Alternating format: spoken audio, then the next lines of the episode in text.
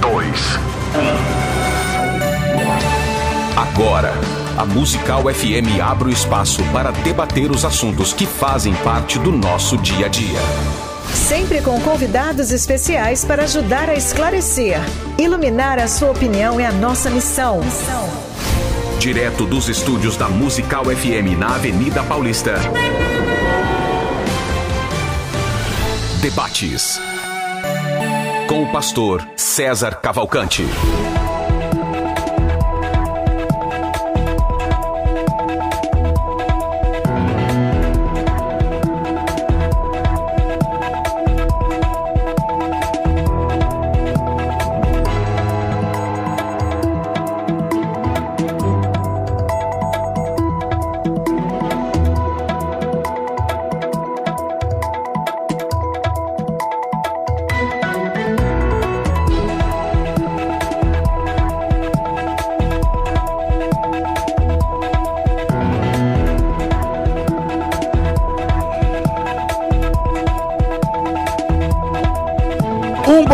Na graça e na paz de Jesus. Eu sou o pastor César Cavalcante e mais uma vez para a glória de Deus está no ar mais uma edição do programa de debates aqui da Rádio Musical FM, mas hoje teremos um programa especialíssimo.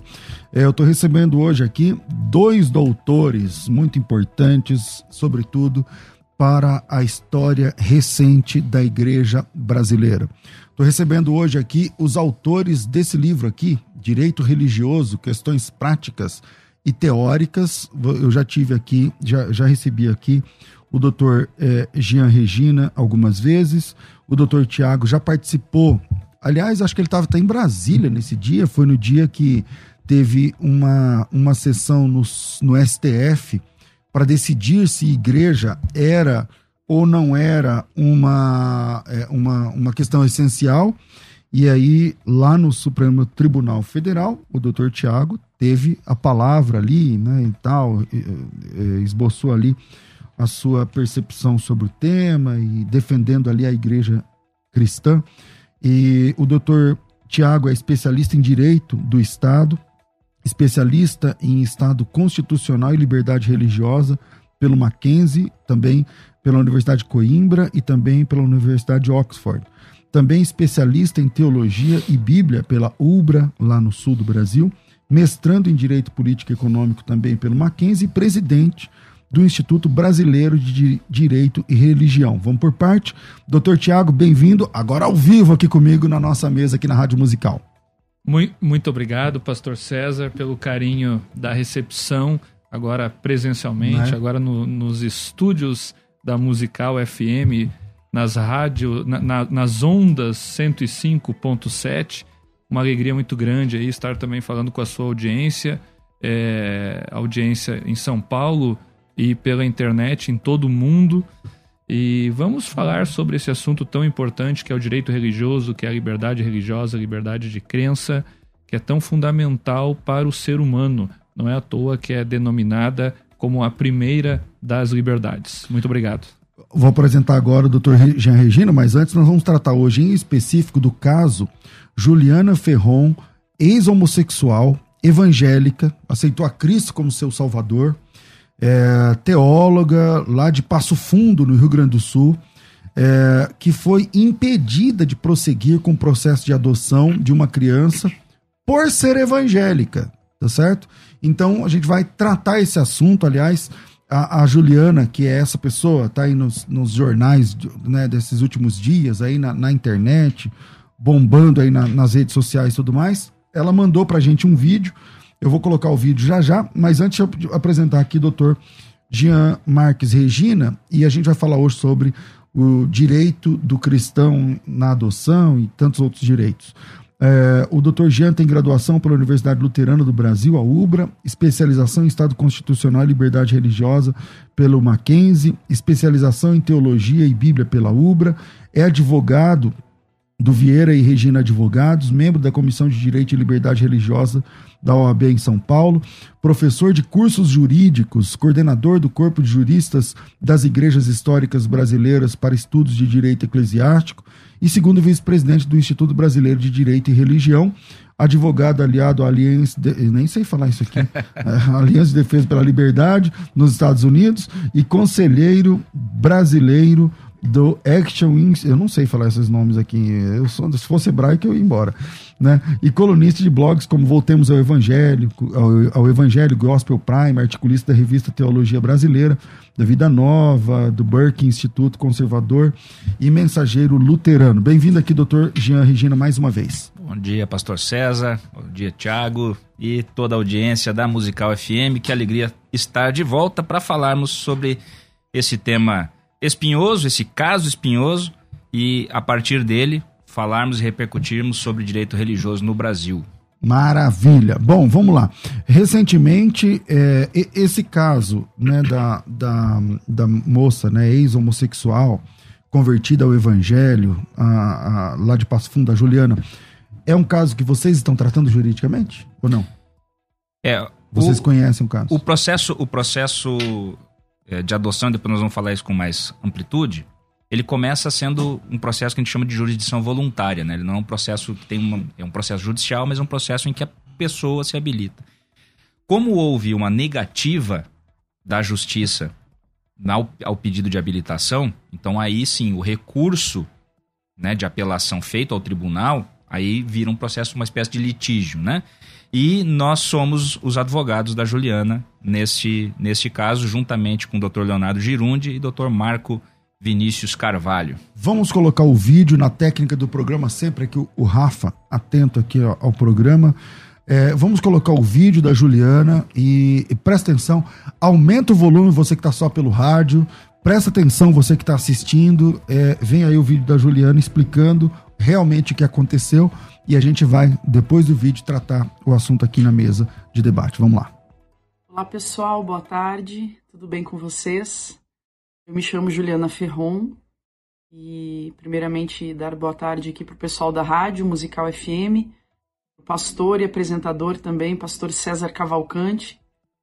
É, e estou aqui para contar um breve relato do meu processo de adoção, no qual agora, no último mês de abril, eu tive o comunicado da sentença né, do Ministério Público aqui da minha cidade, da comarca de Passo Fundo, no Rio Grande do Sul, aonde eles me impossibilitaram de continuar no processo de adoção. Eu tive a sentença negada ao direito de permanecer na fila para adoção por conta das minhas crenças e da minha história de vida.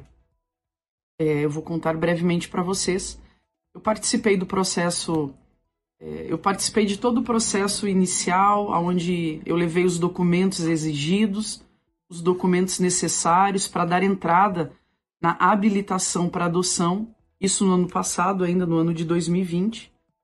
Agora, no ano de 2021, no início do ano, eu participei do curso online para habilitação, que é um curso obrigatório para que você é, seja habilitado à adoção. Eu participei do curso também e participei da entrevista com assistente social e uma psicóloga aqui da cidade também. E para minha surpresa, dias de, depois, né, agora em abril, mais ou menos perto do dia 20 de abril, eu recebi então a sentença de todo esse processo do qual eu estava participando. E nessa sentença veio é, uma, uma informação de que eu não poderia dar continuidade ao meu processo de adoção. Eu vou ler aqui para vocês o que consta no processo, no qual me foi negada a possibilidade de permanecer no processo para ser mãe adotiva. É, é, é, dito assim no relatório, consta o seguinte: a requerente, né, no caso eu, possui algumas crenças que podem impossibilitá-la de criar uma criança adequadamente. E mais adiante diz o seguinte, que a psicóloga forense relata que respeita as minhas crenças, mas que é importante que eu possa repensar e ampliar o meu pensamento sobre as questões sexuais para que eu tenha condições de lidar da melhor forma com o exercício materno. Então, eu tenho uma história de vida dentro é, da sexualidade. Eu fui homossexual por 12 anos e há nove anos eu não vivo mais a prática homossexual. Eu entreguei a minha vida para Jesus e entendi que isso para mim não servia, essa prática dentro da sexualidade não servia. E eu relatei isso para elas no, no na, na entrevista, assim como relatei também que acho legítimo aqueles que querem constituir uma família dentro da homossexualidade, assim eles têm o direito de fazer, mas que para mim não servia. É... Dito isso, né, porque eu não tenho por que esconder a minha história de vida, elas relatam então que eu não tenho capacidade por ter crenças em Cristo, crenças em Jesus Cristo e por pelo fato de que eu tenho que ampliar a minha a, a minha o meu pensamento sobre sexualidade. Por esses motivos é, eu tive a sentença então negada. A impossibilidade de continuar no processo de adoção para me tornar mãe adotiva.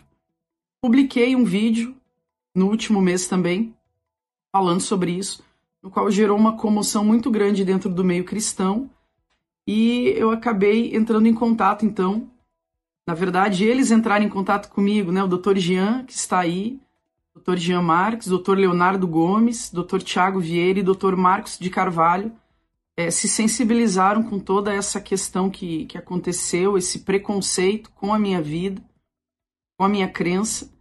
E eles estão então cuidando desse processo no qual nós tivemos a possibilidade de recorrer para que eu possa voltar a entrar na fila e realmente me tornar uma mãe adotiva, que é o desejo do meu coração. Então agradeço o espaço, agradeço a todos, que Deus nos abençoe nessa jornada.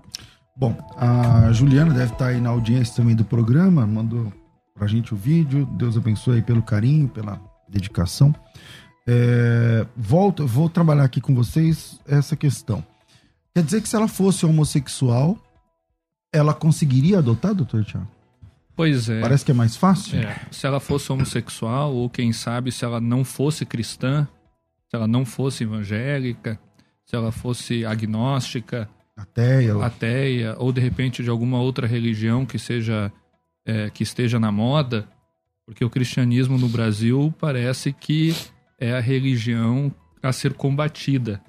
O caso da Juliana é mais um caso, não é o único. Nós já estamos enfrentando algum tempo várias situações de violência simbólica ao cristianismo e algumas situações até de violência real. Então a cristofobia ela está crescendo no Brasil.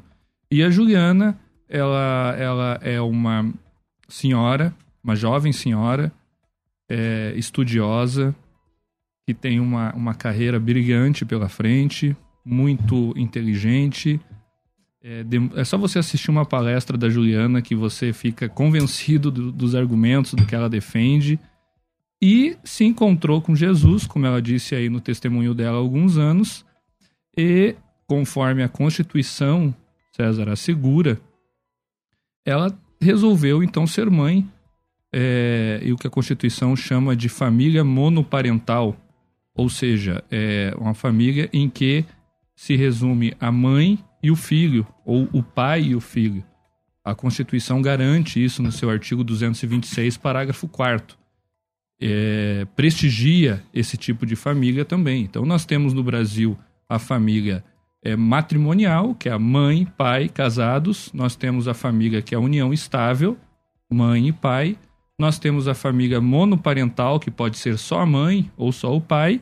E nós temos também outros tipos de família que estão surgindo e que estão sendo reconhecidas pelo direito. Inclusive de homossexuais que adotam, por exemplo. Inclusive de homossexuais que adotam. Bom, a querida Juliana Ferron entrou com um processo de pedido de habilitação, em que você se habilita como uma uh, candidata à adoção, e uma vez habilitada, você está na fila para então uh, uh, ser mãe. Para ser pesquisada, sua vida e tal, o conselho tutelar, todo aquele processo. Esse é o processo de habilitação. Então ela teve entrevista com assistente social, com psicóloga, conselho tutelar investigou a vida dela, Ministério Público e todas essas instâncias para chegar no final, a juíza então habilitar ela e ela entrar na fila. Só que o que aconteceu? A assistente social e a psicóloga disseram no processo que ela preenchia todos os requisitos para ser uma mãe adotiva. Mas, entretanto, porém, ela tinha um problema. Qual que problema? eram suas crenças religiosas. Exatamente. Ou seja, acreditar que Jesus Cristo é o Senhor, o Salvador e tal. Por conta dessa fé, ela foi tirada da fila. E Ela- escrever, e, e- e falaram, né? Quando, quando o Thiago fala, falaram, falaram isso num parecer técnico. O, Aliás, grande, o grande psicóloga problema. forense. Exato. Quer dizer, Então, é não um- é só uma psicóloga, Isso. mas uma psicóloga ligada ao direito. Isso. Uma psicóloga ligada à questão Exatamente. Ou seja, foi um parecer técnico instruindo um processo judicial em que a, a, a causa da opinião pela inabilitação era por causa das suas crenças religiosas. E Esse é o escândalo da.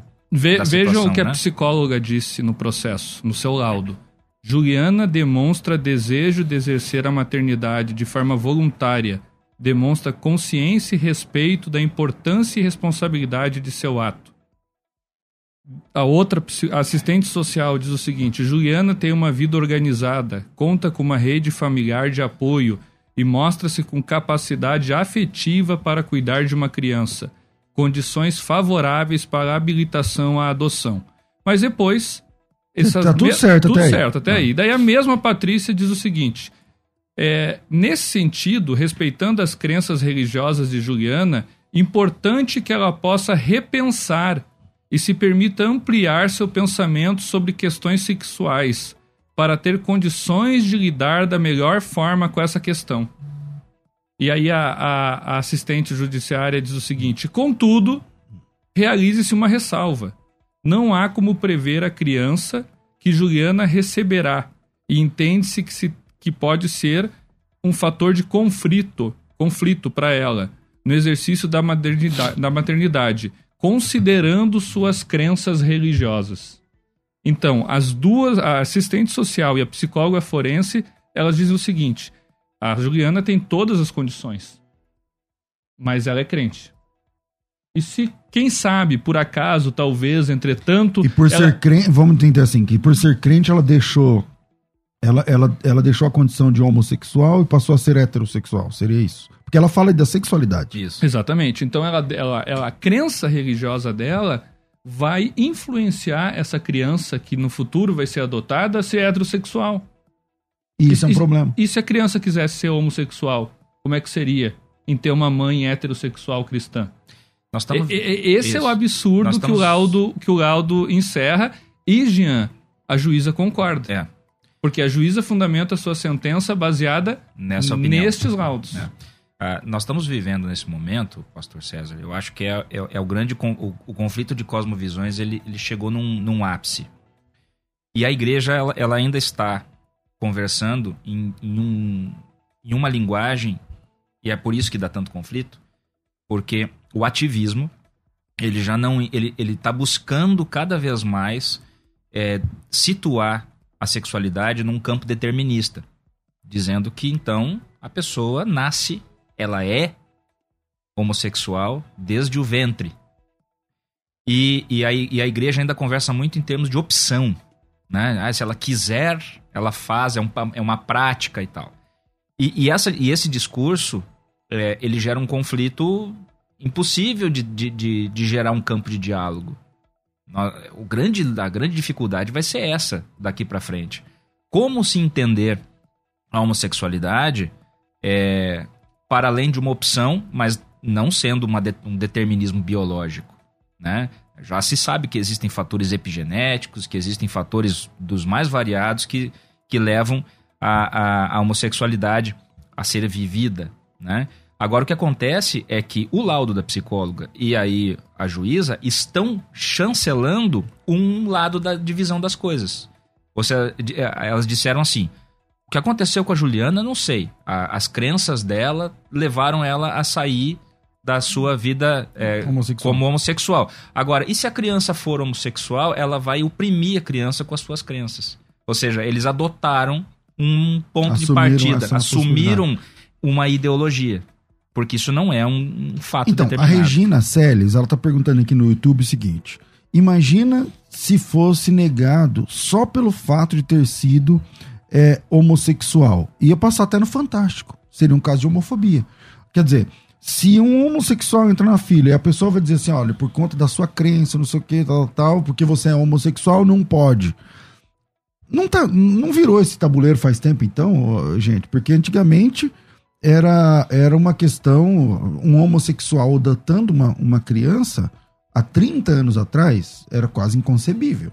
Porque ele não ia ter toda a mesma a estrutura familiar, uma rede familiar tal, tudo mais. Agora não, agora é o contrário, então mudou já, já, já tá do contrário. É, nós, nós vivemos um, um momento realmente muito complicado e é interessante o que a, a ouvinte colocou, porque nós temos toda uma rede de legislações internacionais, de tratados internacionais que garantem aos pais educarem os seus filhos, inclusive na religião que os pais entenderem melhor.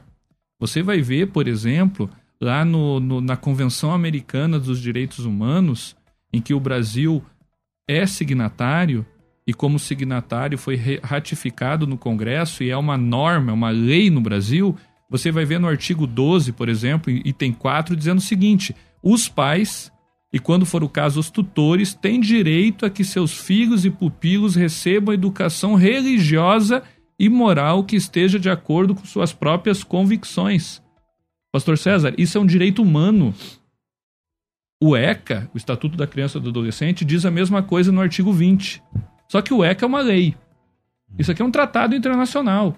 E o tratado que é tão festejado por todos, que é a Declaração Universal dos Direitos Humanos, diz no artigo 26, item 3, os pais têm prioridade de direito na escolha do gênero de instrução que será ministrada a seus filhos. Então, se porventura no futuro, quem sabe, porque é um quem sabe aqui, uhum. a Juliana quiser ensinar ao seu filho adotado o cristianismo, a, a hetero, heteronormatividade, qual é o problema? É um direito humano da Juliana. É um direito constitucional, porque está na Constituição, é um direito legal, porque está no ECA, e é um direito humano, porque está na Declaração Universal dos Direitos do Homem. E quando o senhor falou da crença religiosa, da, da homofobia, a homofobia no Brasil ainda não é crime. O STF, na DO 26, de, decidiu pelo crime da transhomofobia, mas esse processo ainda não foi con concluído. Só será crime quando ele for concluído. E o que, que o STF fez, gente? O STF equiparou ao artigo 20 da lei de racismo. Só que no artigo 20 da lei de racismo está previsto o racismo religioso. Esse tipo penal já existe há muitos anos no Brasil. Inclusive, no nosso recurso de apelação, nós citamos ele. Porque, malgrado é, é, a, a, o livre convencimento do judiciário e dos peritos, como é que você discrimina alguém pela, pela, pela sua opção religiosa? Então, nós estamos aqui num caso máxima data vênia é, doutor Jean, como os advogados gostam de dizer, Exato. em tese, que é muito problemático. O que fazer agora diante do caso dela? Porque saiu uma sentença. Na sentença, ela perdeu o direito de, de permanecer na fila da adoção. Uh, o que fazer? Dá para reverter essa sentença? Não dá? É, Corre-se numa instância superior? Como funciona agora? É, a gente tem uma certa limitação até para falar nisso, porque nós estamos funcionando no caso. Mas o, o rito normal agora vai ser. Uh, existe um, um, princípio da Constituição também que prevê o duplo grau de jurisdição, né? Ou seja, todas as decisões judiciais existe um direito constitucional de que elas sejam revistas por uma instância superior. Então, uh, quem fez esse processo na primeira instância lá em Passo Fundo, então foi uma juíza que responde pela vara de infância e juventude, que é a vara que cuida desse tipo de processo de habilitação. E a partir da, da, da negativa, então vai ser revista essa decisão pelo Tribunal de Justiça do Estado do Rio Grande do Sul. E é um juiz federal? Não, juízes estaduais, estaduais, só que de segunda instância, né? Nós chamamos de desembargadores. Então são desembargadores uhum. estaduais, é uma câmara, né, com três desembargadores que vai revisar esse caso. O Ministério Público funciona nesse processo também, inclusive, né? Ele é o fiscal da lei, ele precisa verificar se tá, uh, tudo está acontecendo da, da, de maneira a respeitar o devido processo legal, a legislação e tal. e ela vai ou vai confirmar a sentença de primeiro grau ou vai reverter essa sentença. Ali ainda, ainda existe um outro caminho, porque esse caso é um caso uh, extremamente controverso e, e, e, de fatos de direito e de, de, constituição, de Constituição. Ou seja, caso exista ainda uma, uma confirmação dessa decisão lá no Rio Grande do Sul, ainda nós vamos poder desafiar recursos a Brasília, ao Superior Tribunal de Justiça, para tratar das afrontas às leis federais, e ao Supremo Tribunal Federal, porque em última instância essa questão é uma questão que viola princípios constitucionais. Ou seja, ainda tem um caminho judicial tá, pela frente. Mas a briga agora é com quem? É com a juíza que assinou?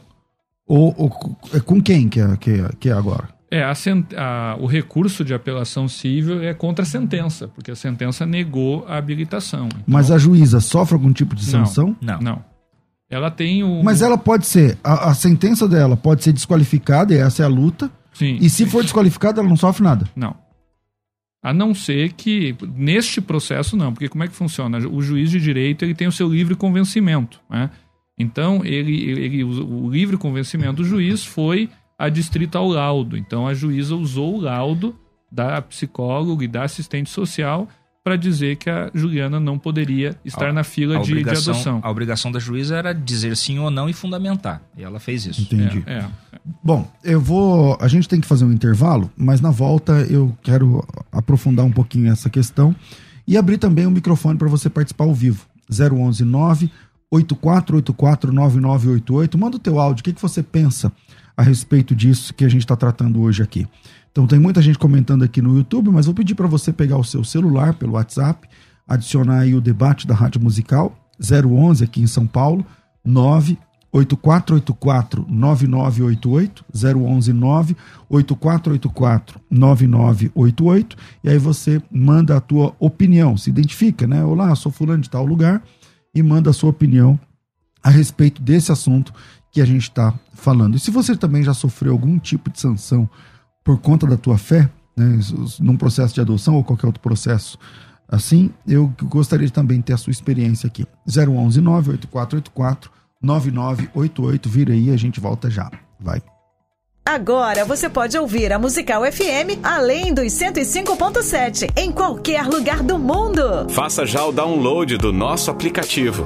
Digite na Google Play e Apple Store Musical 1057 e instale já no seu smartphone. Você pode mandar a sua mensagem.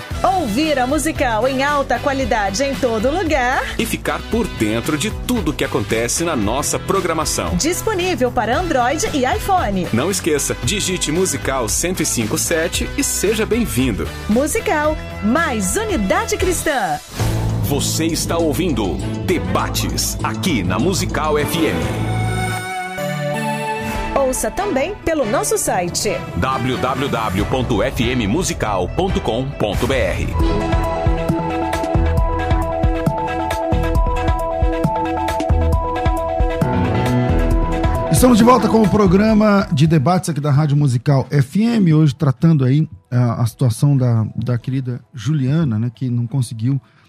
adotar a criança, Juliana Ferron. Se você vai lá no YouTube dela, lá você vai conhecer.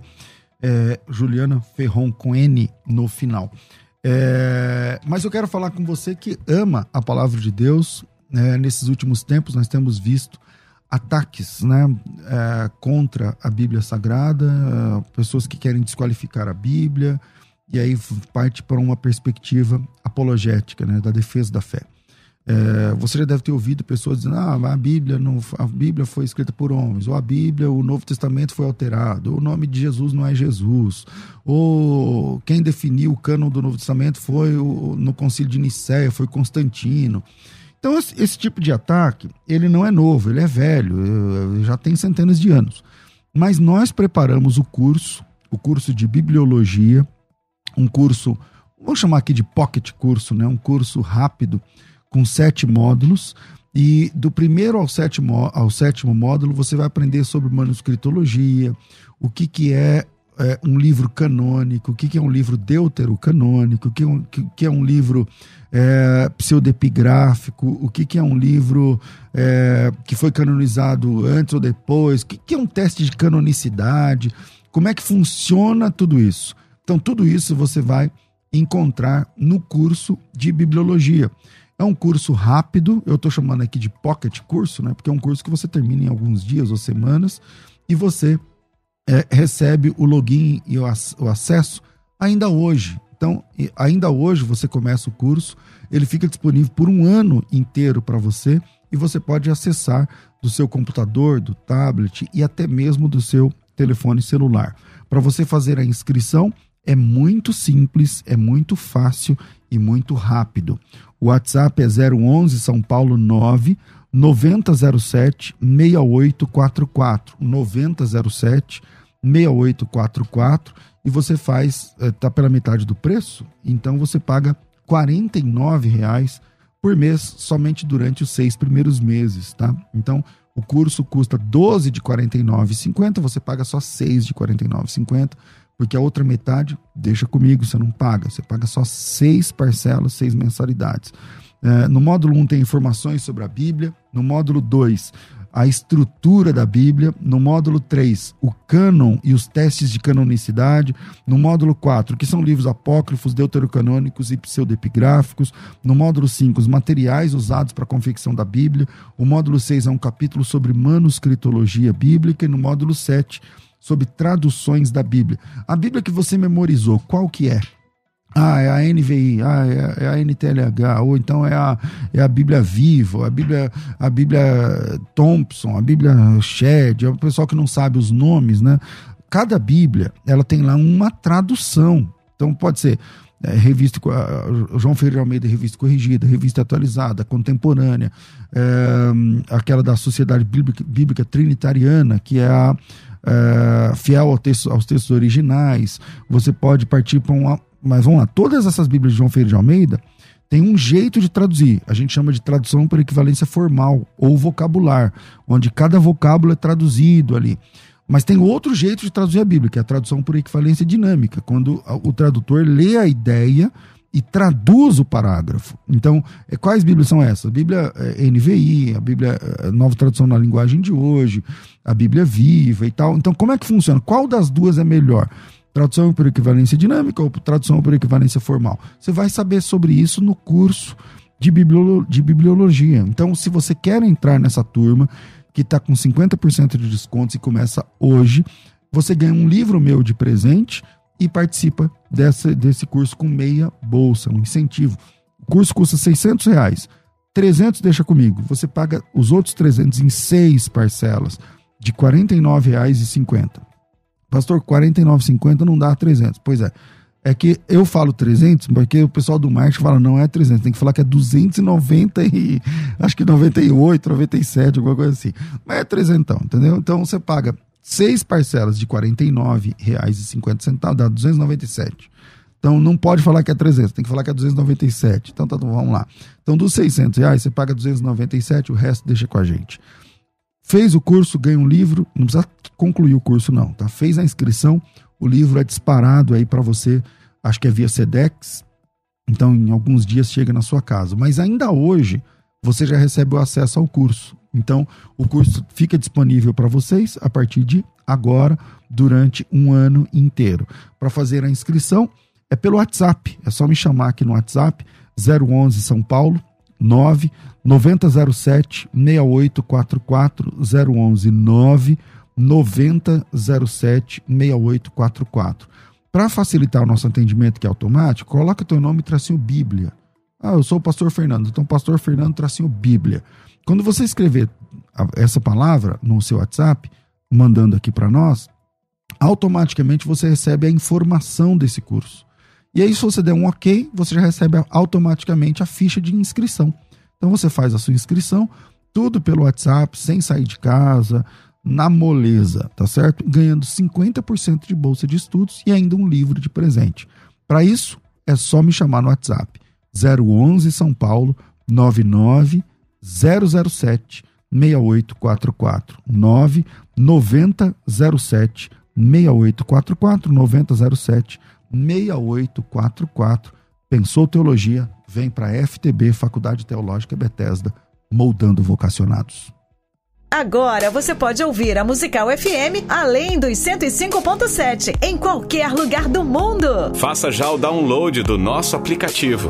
Digite na Google Play e Apple Store Musical 1057 e instale já no seu smartphone. Você pode mandar a sua mensagem. Ouvir a Musical em alta qualidade em todo lugar. E ficar por dentro de tudo que acontece na nossa programação. Disponível para Android e iPhone. Não esqueça, digite Musical 1057 e seja bem-vindo. Musical, mais unidade cristã. Você está ouvindo Debates aqui na Musical FM. Ouça também pelo nosso site www.fmmusical.com.br. De volta com o programa, é, doutores, doutor Tiago e o doutor Jean. Quando um processo é colocado em segredo, significa que ninguém pode falar nada, mas a pessoa que está envolvida no processo, tipo a Juliana, ela pode falar? Sim, o processo em segredo. Esse está em segredo? Está em segredo ou sigilo de justiça, aí depende, né? É, no fim das contas é a mesma coisa. São processos que versem sobre é, a personalidade da pessoa, sobre menores, sobre essas situações que são de família. Então, geralmente, elas tramitam. Para não expor, né? Para não expor. Mas. E uh, quem que pede o, o, sigilo? Geralmente a própria lei diz que o processo está em sigilo, mas também o juiz pode decretar o sigilo. Né? O processo, em regra, ele é público. Né? Uhum. Todo processo judicial, em regra, é público. Alguns processos, como o Tiago falou, por conta da sua natureza, né, a, própria lei já determina que eles tramitem em segredo Quando envolve criança, por exemplo, é, por exemplo menor, já, já automaticamente. Ou... Mas, por exemplo, uma pessoa pode pedir, uma coisa fora parte desse assunto aqui.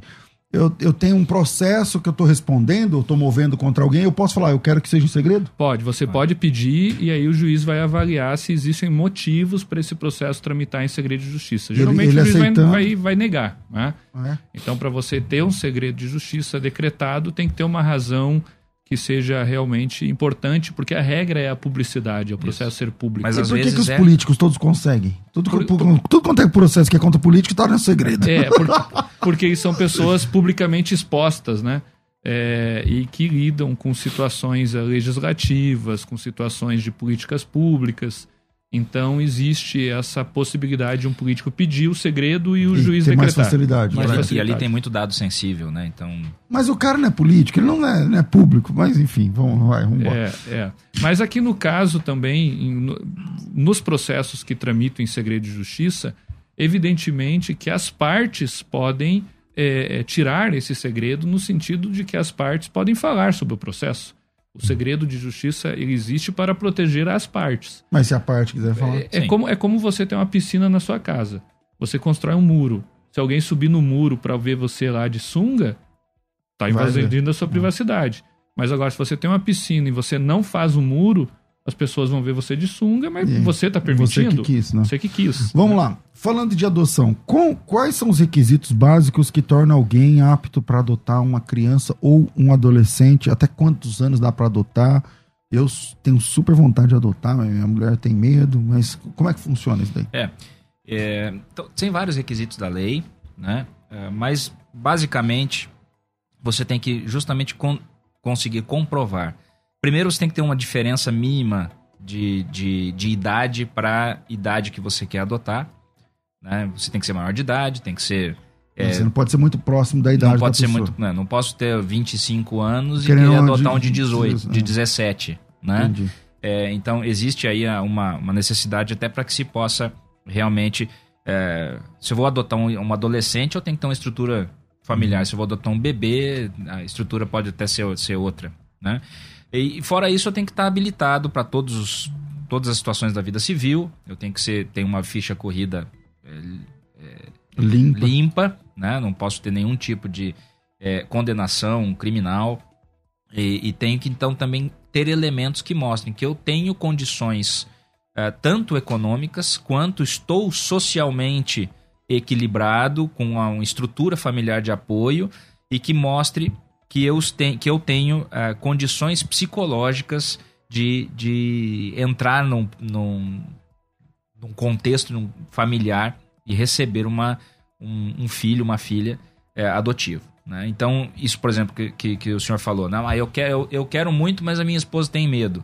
Isso num processo de habilitação dificilmente faria com que vocês pudessem ser habilitados. Uhum. Ele vai né? entrevistar a mim e a ela. Né? E separadamente, né? E, vão, e, vão, e esse processo ele, ele acontece uh, em duas fases. Né? Então a primeira fase, que é justamente essa fase que a Juliana reprovou, né? É a fase de habilitação. Que é o final, né? Não, é o inicial. Ah, é o inicial? É o inicial. Ela não conseguiu nem entrar na fila.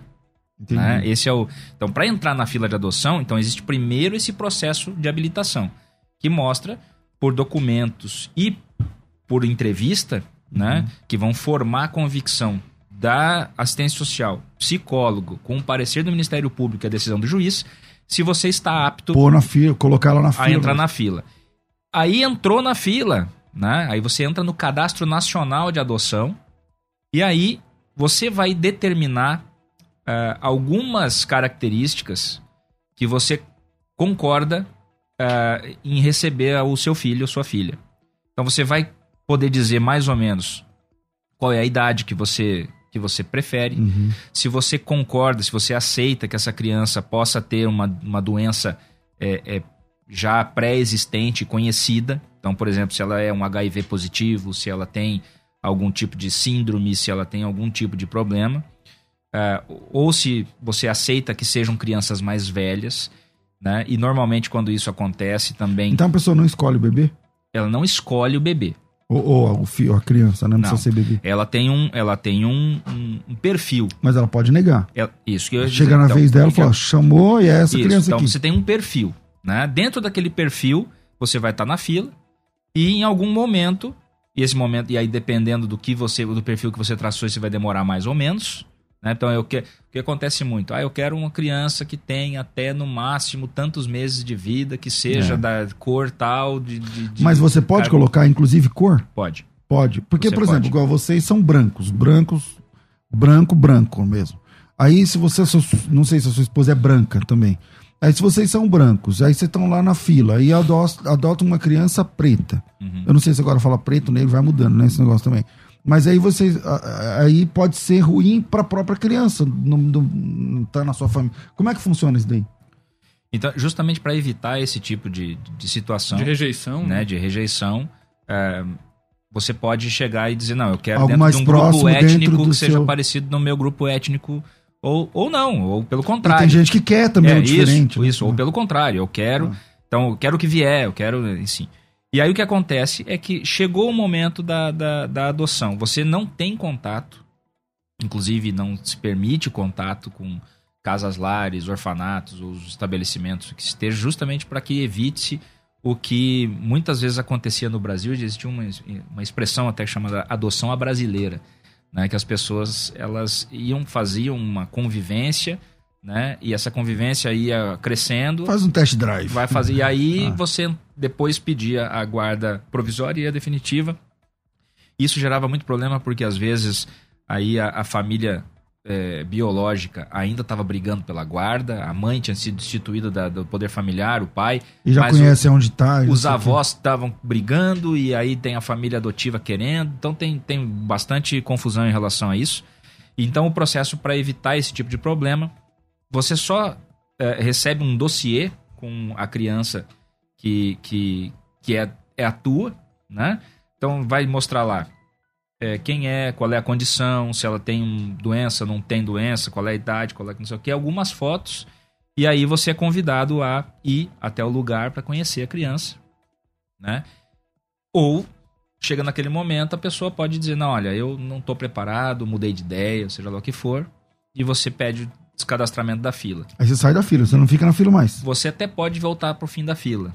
Mas aí você vai ter que passar de novo por um por processo, processo, de novo, porque afinal de contas, se você estava. E até explicar por que, que você abandonou. Tá. Né? Porque, e nisso a justiça é muito criteriosa e tem que ser. Né? Porque afinal de contas, tu não está comprando é. banana na feira. É. Né? Você está se responsabilizando para uma sempre por uma vida. É. Né? Agora, é verdade que aqui no Brasil a fila de adoção é maior do que o número de pessoas que tem para ser adotado? É, é, é, informa é, a informação que se tem. Então, mas pode isso, Arnaldo. Por que, que não, não, não faz o trâmite ser mais rápido? Mas o que acontece é justamente isso. Primeiro porque, assim, o processo judicial ele tem tempo, né? Ele, ele, ele não consegue ser tão rápido E às vezes nem é tão salutar que seja tão rápido, né? Porque, de novo, para haver adoção, antes houve, muitas vezes, houve uma desagregação familiar. Né? Para haver uma criança apta para adoção, ela teve que sair de algum lugar. E, muito, e, e dificilmente ela saiu pacificamente. E muitas lugar. vezes está um processo acontecendo. Né? Exato. Né? então, lado. tu tem eh, muitas crianças, as pequenas, né, normalmente, muitos usam a expressão filhos do crack, né, que são pais e mães é, é, que, são, que são aditos, que são viciados, que perderam completamente a, a possibilidade de se auto, autogerenciar. E aí, só que dessa, muitas vezes eles estão no núcleo familiar. E aí tu tem vô, vó, todo mundo querendo a criança.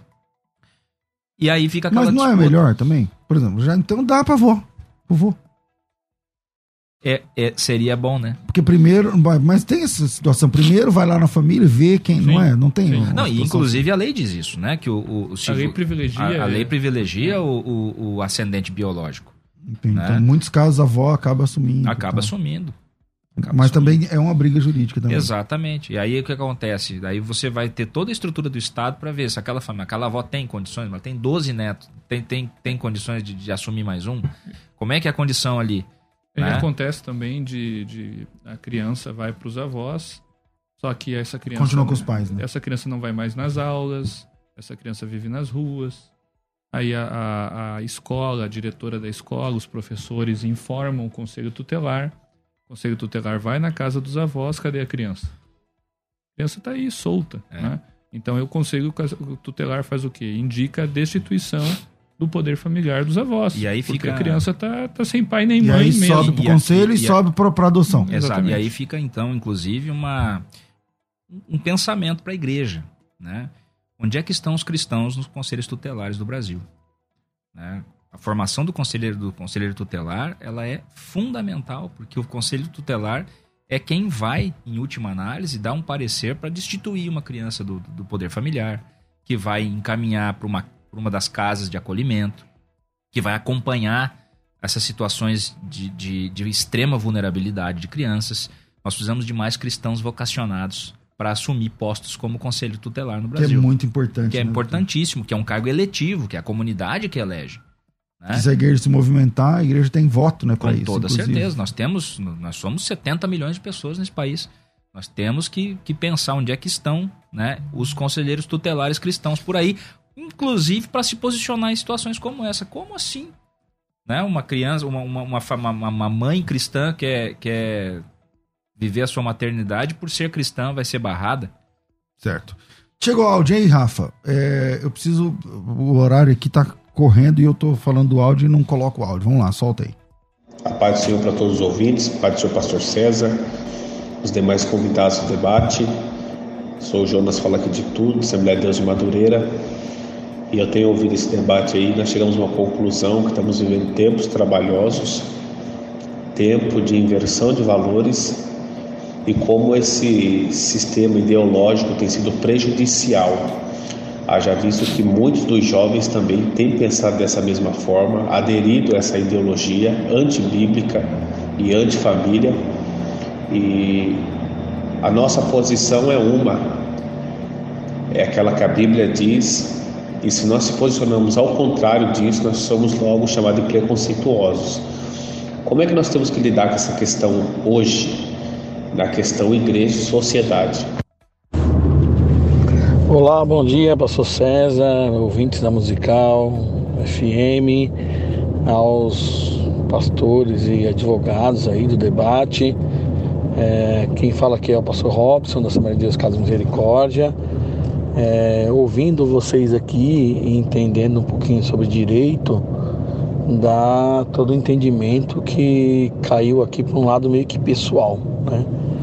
Meio que voltado pelo lado religioso, né? uma afronta à religião, ao cristianismo, né? até porque, segundo os advogados né? e dentro da Constituição da lei, ela está baseado, ela se baseia na em uma lei correta, né? em, em seguir a lei, ela está fazendo todos, todos os trâmites da, de forma correta, né? correto, e acredito que isso aí caiu num campo muito de, do pessoal mesmo, tá bom? Nós vamos orar e vamos crer e também usar a justiça a favor da, da serva de Deus, e aí ela possa conseguir eliminar, a, eliminar e voltar, né, aí a fila de adoção e, e ser contemplada aí em ser mãe. Essa é a minha opinião. Que Deus abençoe a todos. Oh, excelente debate. Infelizmente, infelizmente nosso tempo é curto demais, mas é, não está havendo uma. Parece assim que o movimento homossexual ele é extremamente bem organizado e, e ele tem conseguido calar quem pensa o contrário de forma oficial, né? O que fazer diante disso, doutores? Pode, a gente pode, é isso mesmo, a ideia é essa mesmo. A gente é. não pode nem discordar mais. O, o artigo 1 da Constituição da República, ela estabelece os fundamentos da República Brasileira.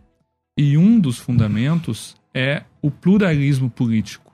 E o que, que é o pluralismo político? É todos terem voz na arena pública, no espaço público, em todos os espaços. Outro fundamento da República é a cidadania. O que é a cidadania? É a possibilidade das pessoas exercerem os seus direitos é, civis fundamentais. E quais são os direitos civis fundamentais? As liberdades. E a primeira das liberdades é a liberdade religiosa, a liberdade de crença. Então, nós temos garantido nosso espaço de voz na arena pública e a nossa liberdade, nosso direito a crer no que nós quisermos e exteriorizar essa crença por meio da nossa voz e também por meio dos cultos. Isso é, são garantias constitucionais. Então, o que, que nós devemos fazer? Nós devemos nos posicionar, dizer quais são nossos dogmas, quais são as nossas crenças, o que nós acreditamos. E lembrar também, tanto aos grupos LGBTIQ, e outros grupos também minoritários, que o Brasil foi formado pelos valores do cristianismo. Que o primeiro ato público oficial no Brasil foi uma missa. Que o primeiro nome do Brasil foi Terra de Vera Cruz, depois Terra de Santa Cruz. Cruz de quê? Cruz de Cristo. Nós precisamos lembrar que os nomes das principais cidades brasileiras são homenagens a apóstolos de Cristo ou então a santos homens que levaram e proclamaram o evangelho é, é, pela história da igreja. Nós precisamos lembrar que os valores constitucionais são valores que estão ancorados no cristianismo, que estão ancorados no decálogo, o decálogo que foi entregue a Deus no Monte Sinai em Êxodo 20. Então nós precisamos lembrar que o Brasil é formado por valores cristãos e pelo cristianismo. Maravilha, muito bom, muito bom, muito bom, gostei. Bom, infelizmente nosso tempo é curto demais e eu quero já agradecer ao Dr. Jean Regina, ao Dr. Tiago Rafael. É, doutor Tiago, um privilégio te receber aqui pela primeira vez ao vivo aqui no programa. Por isso que eu deixei ele falar mais hoje. Exatamente. eu tô me segurando aqui, mas assim, ó, hoje, hoje eu dou essa colher para ele. Depois eu vou contar os minutos aí, eu ainda acho que o Jean falou mais que eu. doutor Tiago, muito obrigado, meu querido. Eu que agradeço, muito obrigado aí pelo, pelo espaço e já me sinto em casa. Maravilha, maravilha. É, doutor, antes do, do doutor Jean, e esses dois servos de Deus são autores desse livro aqui, o livro Direito Religioso, Questões Práticas. Esse livro é o número um do Brasil, falando assim, livros escritos em português sobre direito religioso, é, sobretudo para pastores líderes, pessoas que querem saber a respeito do direito de professar sua própria fé. Então, é um material primoroso, um material técnico. Eu não sei se esse livro aqui é perecível, porque, sabe, o material é, de direito, tá, cada ano tem, vai fazendo, porque as leis vão sendo alteradas em emendas e tudo mais, mas é um material com mais de 500 páginas, é, que super vale a pena. Tá? Doutor Jean, muito obrigado e eu queria pedir aí se o senhor quiser deixar um contato para esse programa é ouvido e assistido por muitos pastores e líderes. Pessoas que têm problema com ah, ainda paga IPTU, sendo que a igreja é uhum. isenta, tem problema, enfim, problemas jurídicos, né? Como é que faz? Por onde que, que consegue esse acesso com é, vocês? É, tem muita coisa aí. Eu quero agradecer de novo o espaço, né? Agradecer, é uma, uma alegria a gente estar junto. É, muitos amigos, inclusive, acompanhando. Gente Legal. lá do Sul. Maravilha. Né? Querido, um abraço para o pastor Horst Muskopf, da Eita. comunidade Concórdia. Tá vendo lá, como vocês falam em língua? Lá, do pastor Isaac Neri, presidente da Brasil para Cristo, campo de Tabuão, de Guarulhos, nosso querido amigo também conosco aí. Abraço, pastor Isaac. Isso. Maravilha. E, e bom, para que você queira conhecer um pouquinho mais a gente e entender um pouco do nosso trabalho, nós temos aí o nosso nossos canais, né, o direitoreligioso.com.br, você pode mandar um e-mail para o jean.direitoreligioso.com.br ou ainda também nos achar no WhatsApp pelo número 51 98063 5859. Então vamos lá, o WhatsApp, não sei se é o WhatsApp, mas o número... É o WhatsApp. É o WhatsApp, WhatsApp, uhum. para você falar direto aí com os, com os advogados ou com o escritório, 051, porque eles são lá do Sul, 51 98063 5851. 5859. 5859, pelo Isso. amor de Deus, esse, um, esse 9 seu que parece. É, um... foi rápido. Né? 98063 5859, 8063 5859, agora sim falar de novo, que senão vamos chamar o outro, outra pessoa aí. É. 98063-5859, só lembrando que é 051 na frente. Isso aí. Tá certo? Mais uma vez, obrigado. É, pesquisem aí, Direito Religioso é o livro que vocês podem adquirir. Acho que todo pastor precisa ter esse material na sua estante. É, e o WhatsApp deles é 519 8063 58 59. E acha a gente no YouTube também, youtube.com/barra Direito Religioso, tem muito conteúdo Direito lá. Religioso também no YouTube, tem, tem verdadeiras aulas. Toda quarta-feira conteúdo novo lá no YouTube. Maravilha. Rafa, obrigado mais uma vez, estou ficando por aqui, a gente termina mais uma vez esse debate e voltamos às duas da tarde com o bom e velho programa Crescendo na Fé, tudo isso muito mais a gente faz dentro do reino, se for da vontade dele.